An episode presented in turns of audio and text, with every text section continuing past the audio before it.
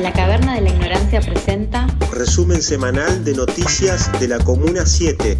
medio de noticias creado por Cooperativa La Taba.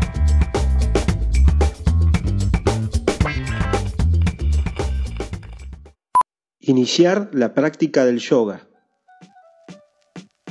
Durante el tiempo que lleva la pandemia, el yoga se convirtió en un espacio de refugio y encuentro personal para muchas personas. Conversamos con Ariela Salguero, profesora certificada de yoga de Parque Chacabuco, quien nos comenta sobre esta práctica.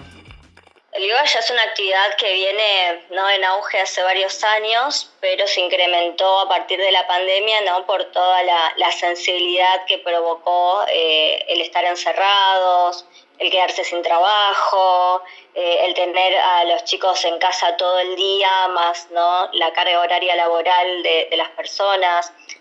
La gente como que se, se aferró ¿no? como herramienta principal al yoga dentro de las plataformas ¿no? que ya conocemos. La práctica del yoga trae beneficios en cada etapa de la vida, desde las infancias hasta personas adultas. Ariela es creadora del método Play Yoga, que busca de una manera lúdica llevar adelante la actividad con niñas. Actualmente se encuentra dando formaciones de yoga y play yoga de manera virtual.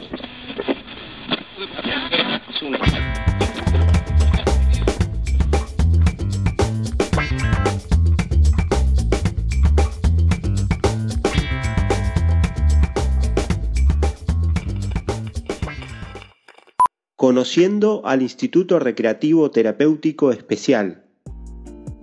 El Instituto Recreativo Terapéutico Especial, por sus siglas IRTE, situado en la calle Bogotá 2847 del barrio de Flores, es un espacio para personas con discapacidad intelectual. Funciona con un centro de día y un espacio de capacitación laboral con talleres de cocina, jardinería, marroquinería, encuadernación y diseño. Conversamos con Paula Saurdo, directora del instituto, quien nos comenta sobre el rol de las familias de las personas que son parte de la institución en tiempos de pandemia. La realidad es que se armó como un paraguas este, tanto institucional como familiar, o, o apa- empezaron a aparecer viste más interlocutores como los hermanos o viste o sobrinos, en donde este, ayudaron a que la persona no pierda el contacto con sus pares. Y las familias tuvieron literalmente eh, un acompañamiento espectacular. Eh, yo creo que hay muchas cosas que, que pudimos observar, digamos, este, favorablemente eh, en este año que pasó, eh, si bien también fue un año muy particular, de muchas emociones encontradas, hay muchos, no tantos, pero por ejemplo de 140 familias, 150 familias, bueno, eh, te puedo decir que por ahí 20 tuvieron la situación del coronavirus de cerca, eh, entonces, bueno, se sintieron como también muy acompañados por nuestros médicos, ¿viste? Si quieren leer las notas enteras, pueden entrar a nuestro portal de noticias. La evolución del trazado urbano.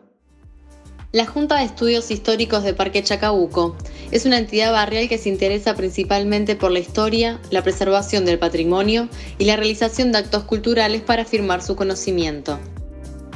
El 31 de julio organizó de forma virtual la charla Parque Chacabuco, evolución de su trazado urbano.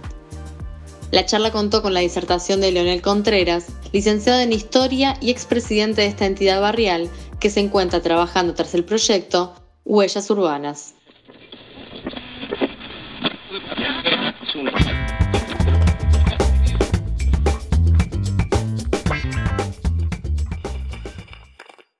Presencialidad escolar sin distanciamiento social. Luego del receso invernal y con las nuevas disposiciones sanitarias para las escuelas porteñas, una parte de la comunidad educativa se opone a la eliminación del distanciamiento social dentro de las aulas. Desde las cooperadoras escolares piden la revisión de la medida y la garantía en todos los cuidados. Consideran que la actividad escolar masiva debe guiarse por un índice epidemiológico que indique con datos objetivos el riesgo de cada una de las aperturas graduales.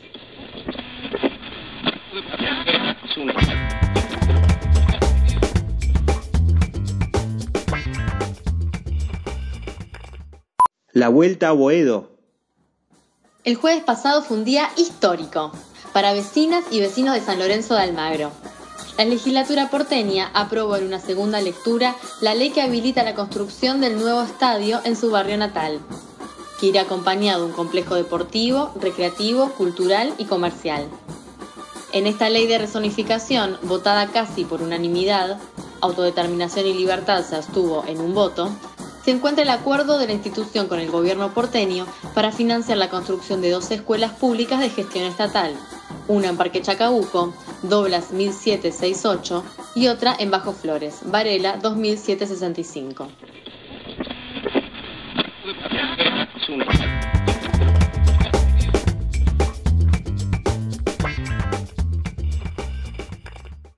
Buenos Aires Turística la ciudad pactó con las cámaras turísticas y empresas del sector un paquete de descuentos en alojamiento y transporte para este fin de semana largo y tratar de reimpulsar la actividad en baja por la pandemia. Superviaje BA es el sitio web donde se pueden encontrar todos estos descuentos. Nos volvemos a encontrar en una semana con las noticias más destacadas de Flores, Bajo Flores y Parque Chacabuco. Nos podés encontrar en redes sociales como Cooperativa La Taba. Locución Nicolás Rosales y Antonella Bruno. Edición de audios Mariano González. Producción periodística Juan Bertrán. Producción general Cooperativa La Taba.